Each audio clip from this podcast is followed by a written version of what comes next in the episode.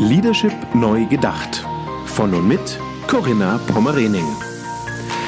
Der Podcast über Führung, Change, Transformation und New Work. Für Führungskräfte, Macher und Gamechanger, die den Wandel im Finanzsektor aktiv vorantreiben.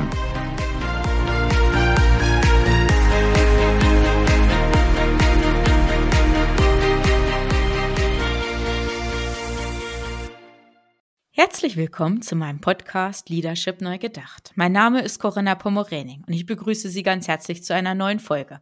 Ja, heute haben wir den 8. März 2021. Es jährt sich der Weltfrauentag oder der Internationale Frauentag. Den gibt es jetzt mittlerweile seit über 100 Jahren, um genau zu sein, seit 1911.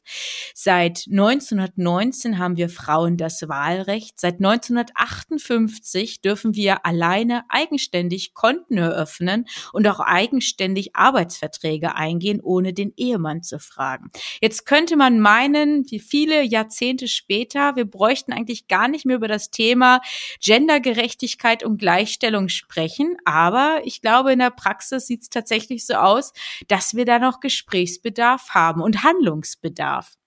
Und von daher freue ich mich sehr, dass ich heute eine sehr interessante Gesprächspartnerin habe, eine Interviewpartnerin aus Hamburg. Ich begrüße ganz herzlich Frau Dr. Britta Pappay. Hallo, liebe Britta. Hallo, liebe Corinna. Danke für die Einladung am Weltfrauentag. Ich freue mich sehr, ich fühle mich sehr geehrt, hier sprechen zu dürfen.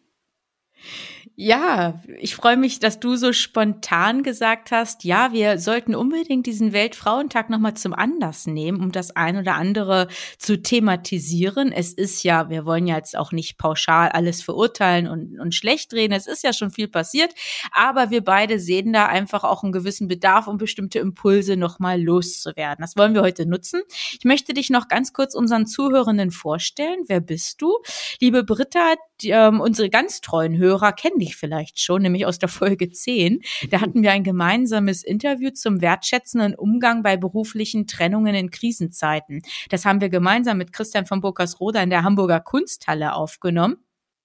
Die dich nicht kennen, da mag ich noch gerne ergänzen, dass du ja wirklich ganz interessante Erfahrungen in deinem Berufsleben gesammelt hast. Du hast in Konzernen gearbeitet, in amerikanischen Konzernen, italienischen, in deutschen Konzernen und hast aber auch jetzt in den letzten Jahren ja einen anderen Weg eingeschlagen und Erfahrungen als systemischer Coach, unter anderem als Therapeutin, ähm, ja, gemacht. Also von daher höchst interessant auch deine unterschiedlichen Perspektiven hier in dieses Gespräch einfließen zu lassen.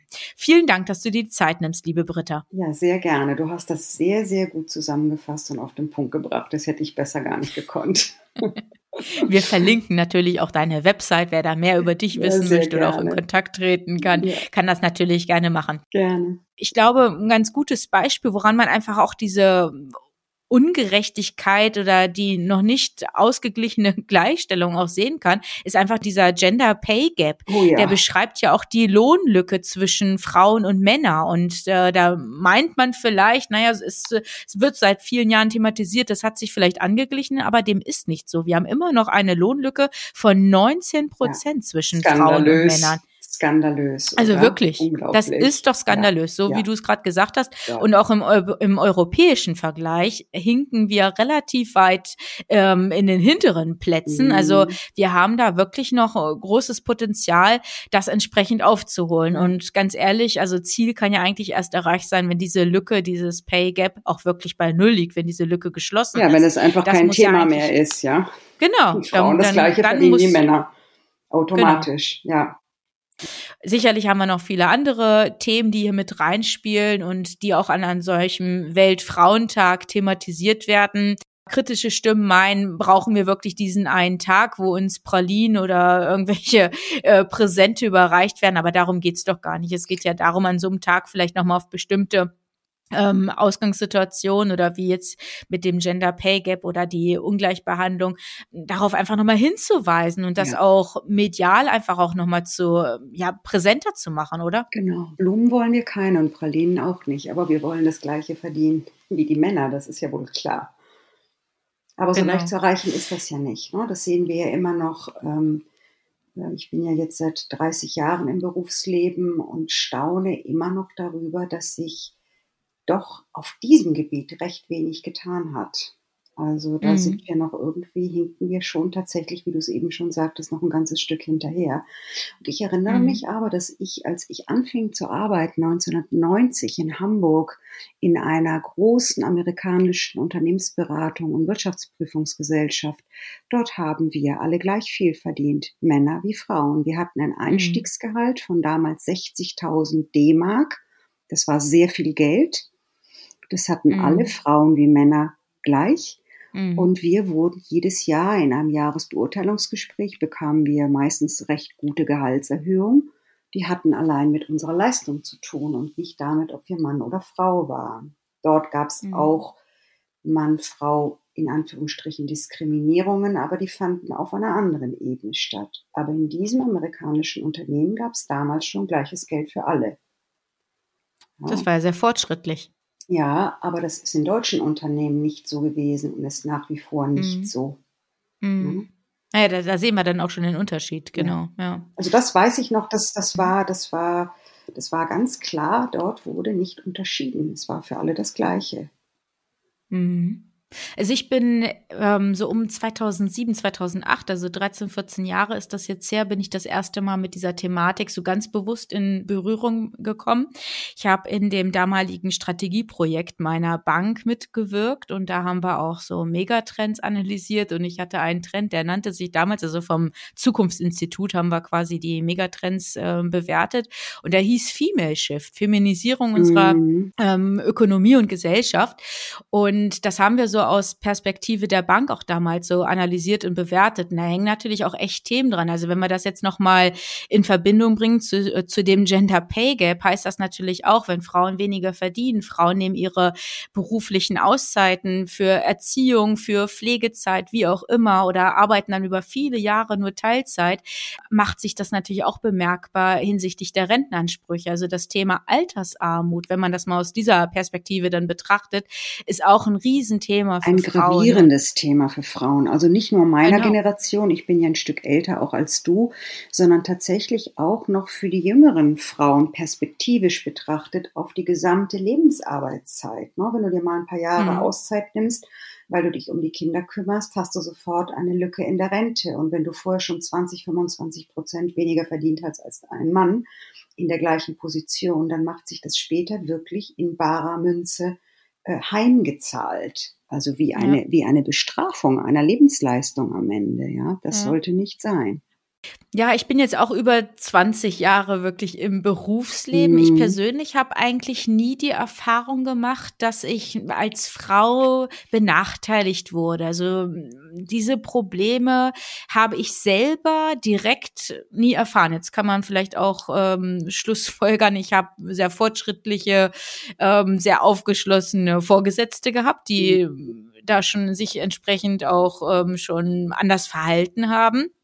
Vielleicht habe ich auch ein anderes Bewusstsein gehabt, das kann ich jetzt im Nachhinein so nicht mehr sagen. Sicherlich hatte ich mit Ende 20 vielleicht auch ein anderes Themenspektrum, was mich ja. umtrieben hat, als jetzt mit äh, Anfang 40 und äh, Mutter. Also da hat man ja auch wieder eine neue Rolle. Aber ähm, was mich mal interessieren würde, liebe Britta, inwiefern hast du das denn so wahrgenommen in deiner Rolle als Angestellte und Führungskraft? Du hast jetzt eben gerade von deinem Gehalt gesagt, das waren amerikanische mhm. Unternehmen. Da warst du ja als Juristin tätig. Mhm. Da gab es diese Unterschiede Unterschiede nicht. Wie war das denn vielleicht an anderen Stellen? Hast du da Benachteiligungen erlebt, weil du eine Frau warst oder du bist jetzt im Coaching tätig? Hast du Klientinnen, die heute noch davon betroffen sind? Also sowohl persönlich erlebt habe ich es und ich erlebe es auch heute in der Arbeit mit meinen Klientinnen. Also ich habe in dem amerikanischen Unternehmen, in dem ich arbeitete, in der Beratung, in der Unternehmensberatung, hatte ich natürlich, auch wenn ich Teams geleitet habe, auf der anderen Seite, also auf Seite der Auftraggeber, eben meistens mit ausschließlich mit Männern zu tun gehabt. Und die Führungsetagen der deutschen Konzerne, der deutschen mittelständischen oder größeren Unternehmen. Und dort war alleine schon die Tatsache, dass ich eine Frau bin und dann auch noch klein, zierlich und blond, war schon mal ein Problem. Und da hat mich tatsächlich mein Doktortitel geschützt, den habe ich vor mir hergetragen wie ein Panzer. Weil der hat mir eine gewisse Glaubwürdigkeit vers versichert und, und zugesprochen und gegeben, die mein Auftreten und mein Frausein alleine so mir nicht gewährleisteten. Also das fand ich schon immer, äh, um das mit einem heutigen Wort zu sagen, sehr krass, weil mhm. ich wirklich damals schon gegen Wände gelaufen bin. Also das fand ich immer wirklich schwierig.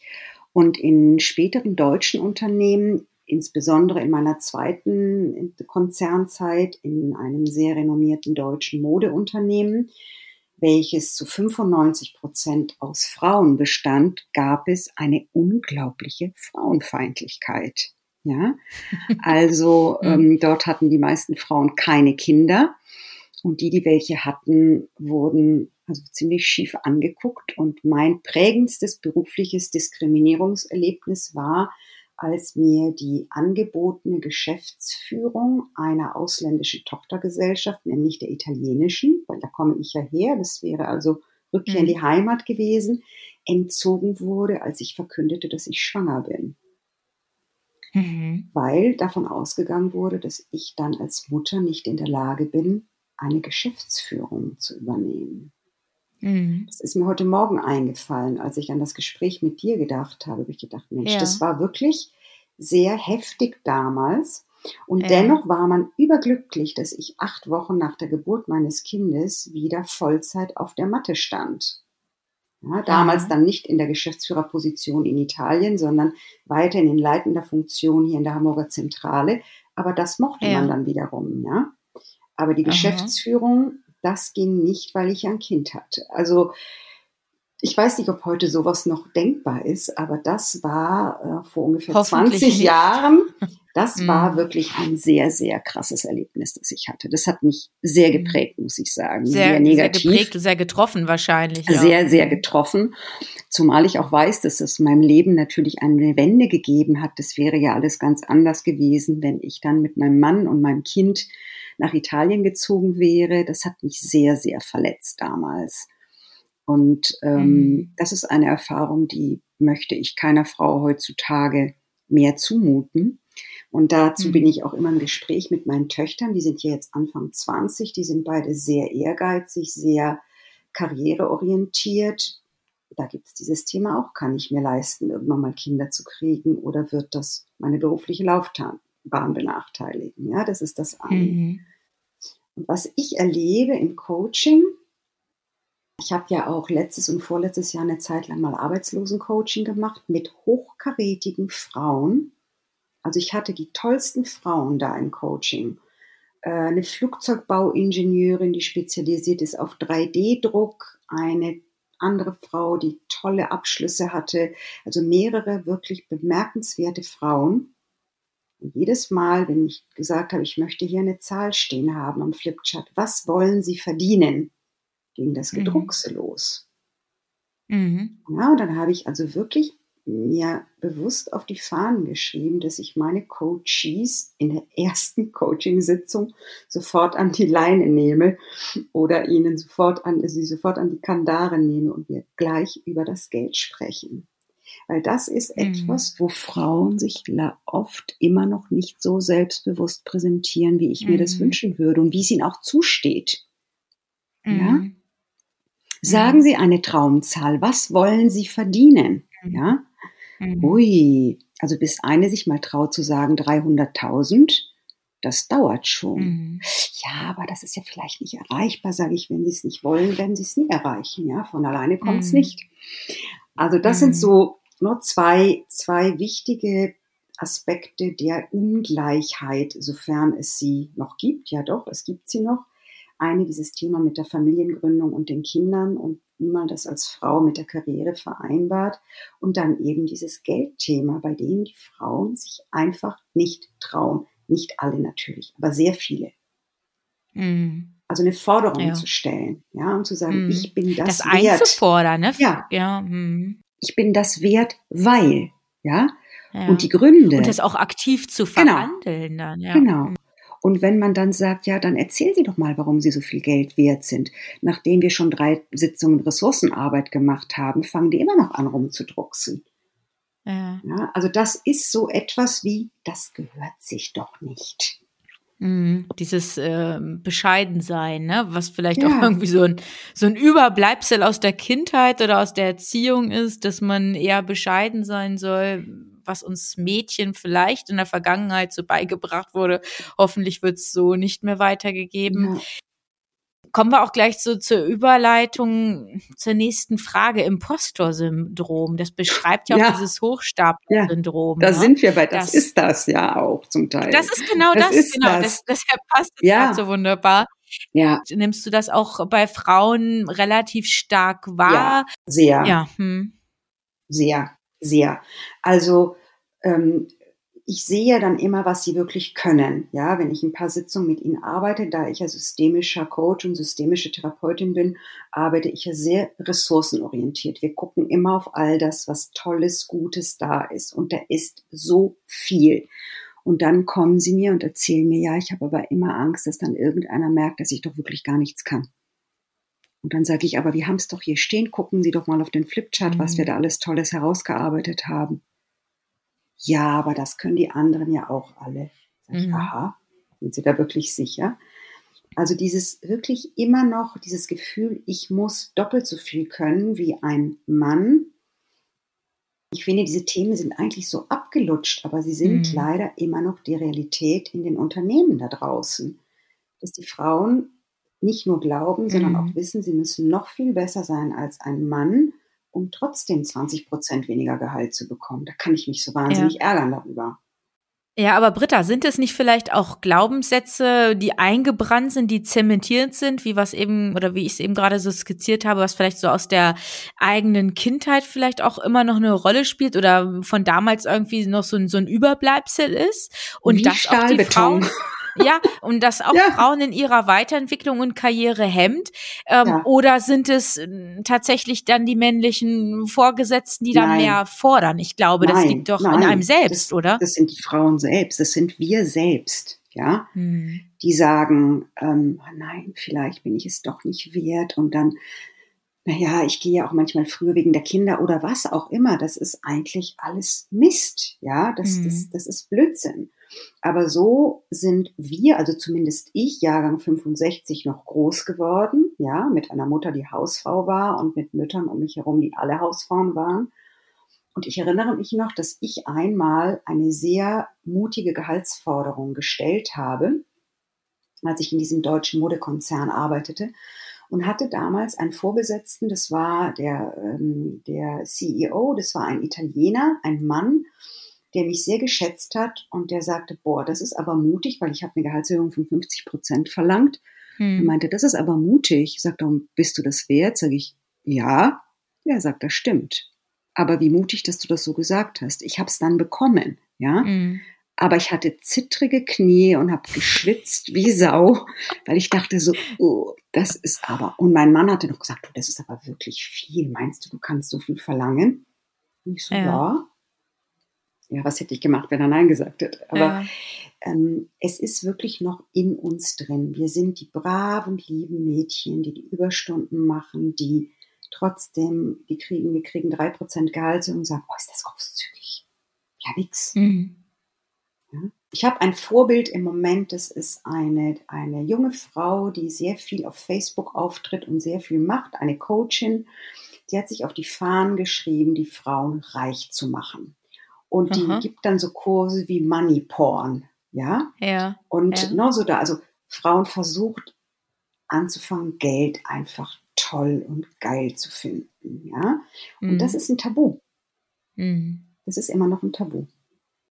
Ja, wir werden da auch vielleicht teilweise immer noch von überholten, tradierten Rollenmustern geprägt. Ähm, vielleicht hat auch die, ja, eine aktuelle Lebensphase dann noch wieder Einfluss oder wie jetzt gerade die Corona-Krise, da müssen wir vielleicht auch noch mal kurz drüber mhm. sprechen, wo wir eigentlich meinten, wir haben die letzten Jahre da viel erreichen können, dass es um das Thema, ähm, ja, Gleichberechtigung und auch auf Aufteilung der ähm, Familienbetreuung auch ging. Also dass dann auch die Väter natürlich viel mehr in die Pflicht genommen worden sind oder die auch aktiv natürlich dann auch wahrgenommen haben in der Kinderbetreuung.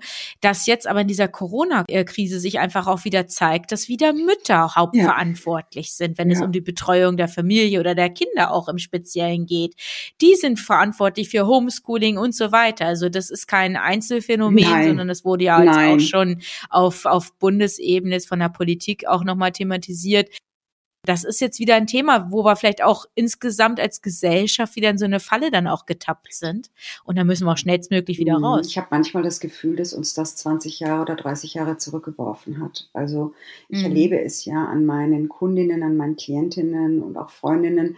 Ich bin heilfroh, dass ich keine Schulkinder mehr habe, weil das würde mich zur Verzweiflung treiben, diese jetzige Situation. Und so geht es ja sehr, sehr mhm. vielen. Und die, die es am Ende immer auffangen, sind wieder die Frauen. Wir stellen uns aber auch zur Verfügung.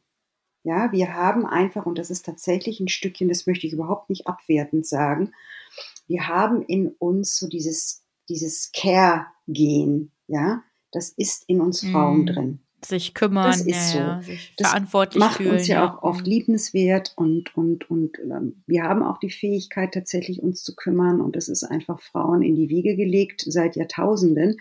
Aber hier muss man dann auch mal gucken, dass man die Ärmel hochkrempelt und sagt, nein, wir lassen uns nicht wieder zurückdrängen an dem Herd in die Küche und in die in die Kinderwiege äh, und Krippe, weil dafür haben wir so viele Jahrzehnte gekämpft. Auf der anderen Seite, wie mhm. sollen die mhm. Frauen es sonst machen im Moment? Weißt du? Das ist auch so leicht mhm. gesagt. Aber wie geht es, mhm. wenn alle im Homeoffice sind und im Homeschooling und die Kitas haben zu, die Schulen haben zu? Wie sollen die Frauen es machen? Das ist ein Dilemma. Zum Glück, ja. Mhm. Es ist ein absolutes Dilemma jetzt im letzten Jahr gewesen. Ich habe ja die Hoffnung, jetzt sind ja, glaube ich, nahezu eigentlich sämtliche Schulen und Kitas auch wieder geöffnet, zwar noch nicht in dem Regelbetrieb, ja. aber zumindest jetzt im Wechselunterricht ähm, und so weiter, dass wir zumindest wieder in so einer ja, zumindest in so Strukturen kommen, wo man auch tatsächlich auch wieder ein Stück weit Normalität in dem beruflichen Kontext dann auch bekommt, auch als äh, verantwortliche Mutter dann, so wie wir es gerade beschrieben ja. haben, ne? dass man dann tatsächlich wieder äh, mehr Zeit auch für den Job hat und sich auch sein ja, sein, seinen eigenen Schwerpunkten dann auch einfach widmen kann und nicht äh, primär an diesem Homeschooling dann auch hängt. Ja. Ne? Auf der anderen Seite denke ich auch immer, ähm, wir Frauen sind tatsächlich nun auch mal die, die die Kinder bekommen. Das wird sich nie ändern. Das, was ich mir wünsche, ist, dass Frauen, und das hoffe ich so für meine Töchter und für diese jüngeren Generationen, dass Frauen die Wertschätzung bekommen im beruflichen Kontext, auch wenn sie Kinder kriegen und mal eine Pause machen. Und später, und zwar, mhm. es müssen ja nicht fünf Jahre sein, aber nur dieses eine Jahr, diese zwei Jahre, in denen du die ganz kleinen Kinder hast und sich das später nicht auf der so kleinen, mickrigen Rente äh, niederschlägt, mhm. sondern dass die Möglichkeit besteht für Frauen sowohl als auch zu tun, weil die Männer, egal wie viel sie uns unterstützen, Sie können nicht schwanger sein und gebären. Das müssen weiterhin mhm. wir tun. Und wenn es da mehr Anerkennung gäbe, mehr, ähm, ja, mehr Anerkennung auch in Form angemessener Bezahlung, auch wenn du zurückkommst aus der Elternzeit, dann wäre das wirklich ein großer Schritt in die richtige Richtung. Ja, damit die Frauen mhm. auch Lust haben, weiterhin Kinder zu kriegen. Ich meine, wer bezahlt denn unsere Renten später mal? Ja, das ist zwar ja. ein auch das ausgetretenes, abgelutschtes Thema, aber es ist so wichtig, weil es ist die Realität da draußen. Jetzt, jetzt haben wir sehr rational über das Thema gesprochen. Es ist natürlich auch total erfüllend, ja, Zwerge zu Hause zu haben. Du hast jetzt gesagt, deine Töchter sind ja nun schon groß, die sind 20. Ja, über, also 22 und 20. Ja. Mhm. Ja. Meiner ist ja fünf Jahre, ich habe ja einen Sohn, mm. fünf Jahre.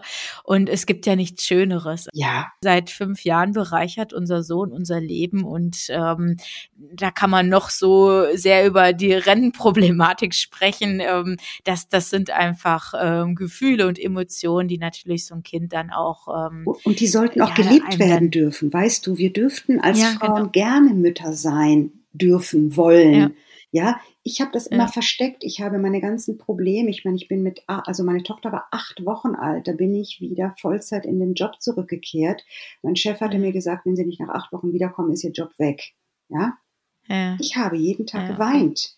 weil ich mein Kind so vermisst habe. Und ich wollte gerne beides. Ich bin eine kluge Frau. Ich wollte Karriere machen. Ich bin ehrgeizig. Ich wollte was erreichen. Und dann wurde mir jedes Mal das Gefühl gegeben, ja, aber du hast ja jetzt ein Kind. Ja. Schwer. Ja, okay. Ja? ja? das war vielleicht noch ganz kurz als Ergänzung, das war bei mir ein bisschen anders. Ich war ja schon selbstständig, mhm. als ich dann schwanger war und unser Kind geboren ist. Und bei uns war es so, ich habe, glaube ich, noch zehn Tage vor der Geburt gearbeitet. Ja. Hatte ich tatsächlich noch einen Vortrag und eine Podiumsdiskussion, weil ich immer gesagt habe, ich bin ja nicht krank, ich fühle mich fit, ich fühle ja. mich gut. Ja. Und solange es irgendwie geht, ähm, mache ich das. Ja. Und von daher war das auch alles im grünen Bereich. Und ähm, ja, als dann unser Sohn auf der Welt war, war eigentlich auch relativ schnell klar, ich nehme mir keine einjährige ja. Auszeit. Dafür ah, liebe ich einfach auch meinen Job zu sehr. Und als Selbstständige kann man nicht mal eben sagen, ich nehme jetzt eine Auszeit für ein, Nein, zwei Jahre. Und äh, das Ganze ist mal im, im Offside. Also von daher haben wir als Familie eine Regelung gefunden, dass ich zumindest einzelne Tage dann nach zehn Wochen, also mhm. ich habe so zweieinhalb, drei Monate hatte ich mir genommen, wo gar nichts auf dem Plan stand. Und dann habe ich halt immer mal wieder so kleine Vorträge, Workshops, was so im Rahmen war, habe ich wahrgenommen. Das hat mir so viel Energie Schön. gegeben, auch noch, noch eine zweite Rolle zu haben, ja. neben der Mutterrolle. Ja, und weiterhin auch, ähm, ja, wirken zu können. Ähm, von daher kann ich das eigentlich von meiner Seite aus nur sagen, ich habe da eine gute Vereinbarkeit, eine gute Balance auch einfach finden können. Aber gut, das muss jeder für sich selber natürlich dann auch entscheiden, ja. wie es passt. Ich würde gerne mit dir nochmal zurückkommen auf das Thema Leadership. Also ich glaube, wir sollten tatsächlich über New Leadership sprechen und nicht ja, ich sag jetzt mal autark über Female Leadership, mhm. weil letztendlich geht's ja auch darum, dass wir miteinander statt gegeneinander arbeiten und wir wissen alle, dass interdisziplinäre, diverse Teams viel kreativer sind, dass sie produktiver das macht sind mehr Spaß. und vor allem macht einfach Und vor allem zukunftsfähig, ja, ja, oder? Ja, es ist doch so. Ja, ich finde auch immer dieses, dieses Frau, Mann, dieses, ich bin so ein bisschen leid, weil ich denke, es geht nicht darum, ob frei, Frau oder Mann, sondern es geht eigentlich darum, dass jeder das Beste aus sich herausholen kann und gibt. Und Frauen haben einen anderen Stil zu arbeiten und zu führen als Männer, aber nichts ist schlechter oder besser, sondern es ist anders ja, und es soll genau. bitte beides sein dürfen. Ja?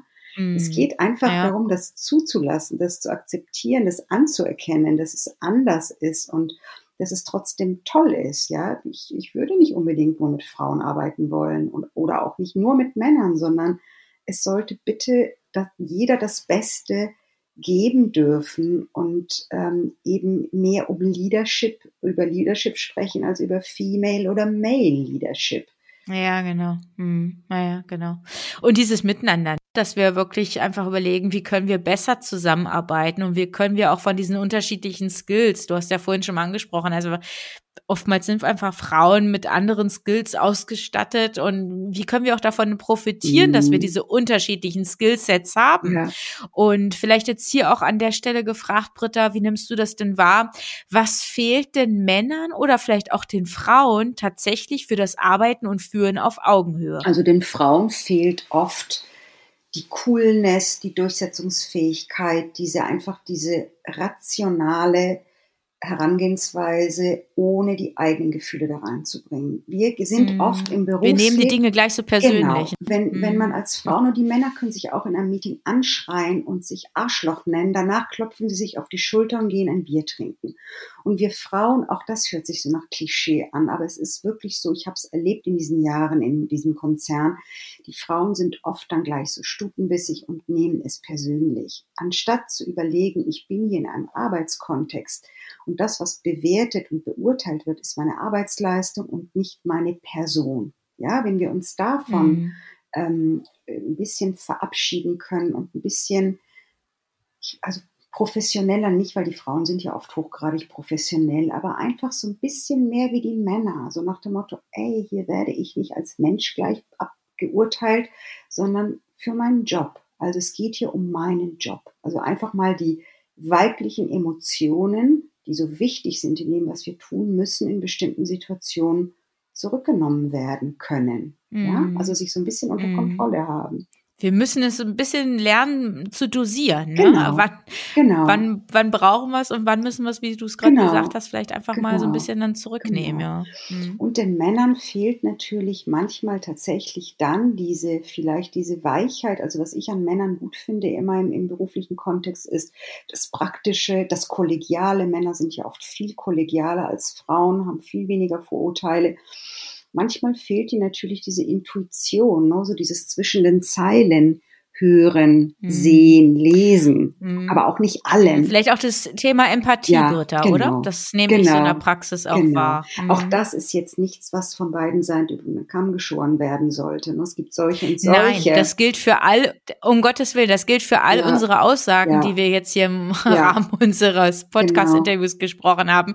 Es, wir können niemals das pauschal sagen oder über einen Kamm scheren. Es gibt immer natürlich in, in die komplette Bandbreite, aber ja, es ist häufig weit verbreitet, ja. wenn wir es so vielleicht formulieren. Ja, ja, genau.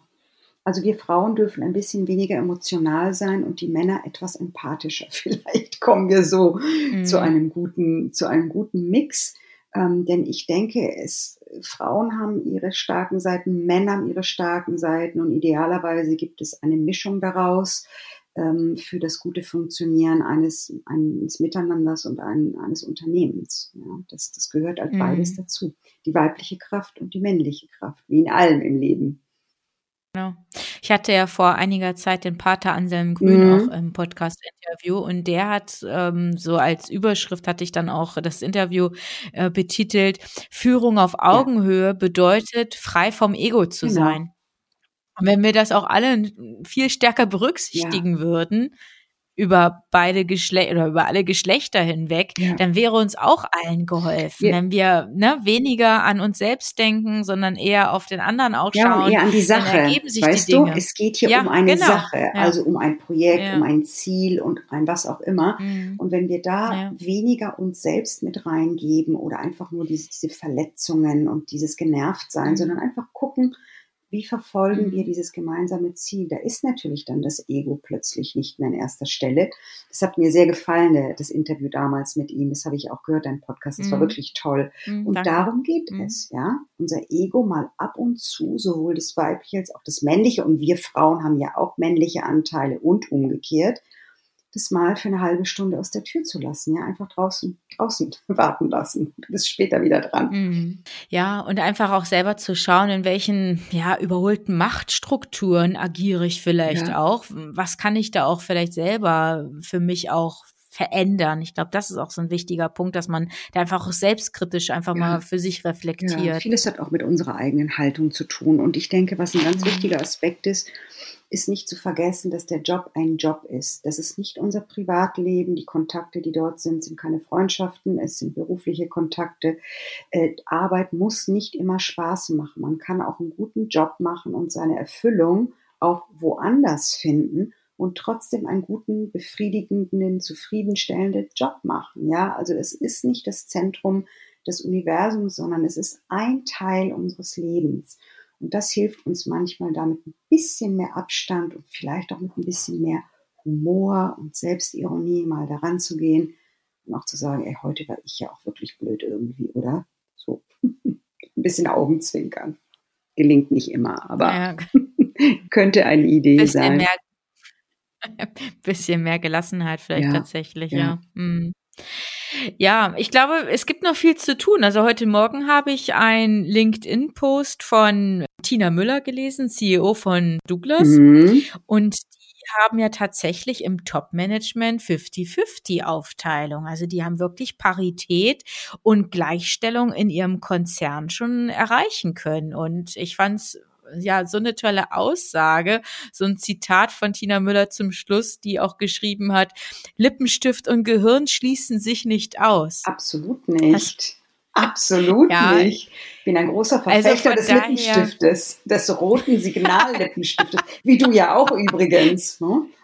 Genau, so ist es. Also von daher, ähm, ich will das einfach nehmen, um zum Abschluss vielleicht nochmal so darauf einzugehen, diese, ja, vielleicht auch Klischees, die, das Schubladendenken, was wir vielleicht auch, oder Vorurteile, die wir alle in uns tragen, woher auch immer sie kommen, dass wir einfach mal überlegen, wie, wie können wir da endlich mal mit aufräumen? Wie können wir das ablegen? Der eine oder andere ist da schon aufgeschlossen, ist da weiter und wir wollen ja hier niemanden ähm, anprangern oder wir wollen wollen das, wir wollen ja keine Vorwürfe loslassen. Wir wollen ja einfach nur positive Impulse mhm. in diese Welt geben, dass vielleicht auch diejenigen, die einfach in ihrem Unternehmen, in ihrer Organisation erkennen, hier gibt es noch Luft nach oben, wenn es um Gendergerechtigkeit ja. geht ja. oder auch vielleicht um das Thema des gleichen Gehaltes, dass die vielleicht ab morgen da ja mal reflektieren und überlegen, was können wir da konkret verändern. Vielleicht kann also man ja mal fragen, vielleicht, ne? vielleicht kann man ja mal die Mitarbeiterinnen und überhaupt die Menschen im eigenen Unternehmen mal fragen, was sie sich denn eigentlich wünschen würden und dann mal gucken, ja. was, wie sie sich denn davon ja. umsetzen. Einfach fragen. So wie ich immer zu den ja. Frauen sage, wenn ihr eure Gehaltsvorstellung nicht nennt, kann keiner in eure Köpfe gucken und wird euch nicht die 300.000 Euro auf dem Silbertablett äh, anbieten. Mm. So ist es auch hier. Mm. Es mhm. geht darum zu sprechen miteinander, in der Kommunikation zu bleiben und zu sagen, was wünsche ich mir denn eigentlich? Oh, dann können wir mal gucken, ob sich davon was umsetzen lässt. Das fände ich einen guten mhm. Ansatz. Ja, absolut. Also, was halten wir fest, liebe Britta, aus unserem Interview? Frauen traut euch, steht dafür ein, seid selbstbewusst, ja. verhandelt die Dinge. Ja. Ich glaube, das ja. war auch eine. Tragt roten Lippenstift, macht euch stark, sagt, was ihr wollt, werdet euch eurer Kompetenz, eurer Einzigartigkeit, eurer Fähigkeiten bewusst. Ja. Und tragt sie vor euch her. Nicht arrogant und nicht irgendwie überheblich, aber selbstbewusst. Genau. Mit einem geraden Rücken. Genau. Und liebe männlichen Führungskräfte oder liebe männlichen Hörer, die jetzt hier vielleicht tatsächlich auch dem Podcast gelauscht haben, ja, seien Sie aufgeschlossen und ja, versuchen Sie, das war einfach auch gemeinsam vielleicht das Thema Gendergerechtigkeit, Diversität, das war das ähm, ja schnellstmöglich ja für ja für selbstverständlich auch ähm, gestalten können. Und das war vielleicht in ein paar Jahren ein Interview führen und sagen, weißt du noch, liebe Britta, als wir damals, damals. noch über Gender Pay Gap sprechen ja. mussten und über die Ungerechtigkeiten. Ah, das wäre doch schön, das oder? Das wurde im Jahr, genau. genau, das wurde im Jahr 2021 in Deutschland per Gesetz abgeschafft. Genau, ja. Es gibt ja tatsächlich die ersten gesetzlichen Regelungen, die da genau das auch auflösen ja. sollen. Und von daher können wir, glaube ich, ganz positiv in die Zukunft blicken. Aber ich glaube, ja. das eine sind Regularien oder Gesetzesentwürfe und das andere ist natürlich auch die Haltung der Unternehmenslenker, ja. der Entscheider, Absolut. der Vorgesetzten und so weiter. Also von daher wäre schon mal ein Impuls. Ähm, da müssen wir auch insgesamt als Gesellschaft einfach das eine oder andere nochmal verändern in dem Mindset oder in der Haltung, wie ich es eben gerade skizziert habe. Ja, Genau, das sehe ich genauso wie du. Ja, liebe Britta, ich sage danke. Das war ein schönes Gespräch. Ähm, wir wissen, dass das Thema schon polarisiert. Das sind auch nicht alle Frauen der Meinung, dass es einen Weltfrauentag geben muss. Also von daher, ja, sagen wir danke, dass Sie zugehört haben. Wir würden uns auch sehr freuen, wenn Sie uns Ihre Meinung oder auch Ihr Feedback geben, wie Sie zu dem Thema stehen. Braucht es tatsächlich noch Offensiven, dass wir über diese ja, Themenfelder sprechen? Sprechen oder ist es in Ihrem Unternehmen schon, ja, Schnee von gestern? Ist es für Sie schon selbstverständlich geworden, dass hier entsprechend miteinander gearbeitet wird und auch das Gender-Thema überhaupt gar nicht mehr im Fokus steht? Ja, von daher freuen wir uns über Mails. Schreiben Sie uns gerne per E-Mail oder auch über LinkedIn, über Xing, wie Sie mögen. Britta und ich, wir freuen uns über Ihr Feedback. Ich bedanke mich auch ganz, ganz herzlich und bin sehr gespannt auf das, was die Zuhörer so kommunizieren und schreiben werden darüber. Und polarisieren finde ich immer wunderbar. Genau. Das wollen wir. Liebe Britta, vielen Dank für deine Zeit, für das Gespräch und an unsere Zuhörerinnen alles Gute. Bleiben Sie gesund und ich glaube, jetzt mit dem Frühling, mit den Lockerungen, die wir ja gerade auch so wahrnehmen, ist wirklich Zuversicht und auch Positivität angebracht und genauso wollen wir schließen. Alles Gute für Sie und bis bald. Herzlichen Dank. Wie sind Ihre Erfahrungen zu dem Thema in dieser Episode? Schreiben Sie gerne eine E-Mail an mail at corinna-pommerening.de oder als Nachricht über LinkedIn oder Xing. Besuchen Sie auch sehr gerne die gleichnamige geschlossene Facebook-Gruppe von Corinna Pommerening. Und hören Sie wieder rein, wenn eine neue Folge von Leadership neu gedacht auf Sie wartet.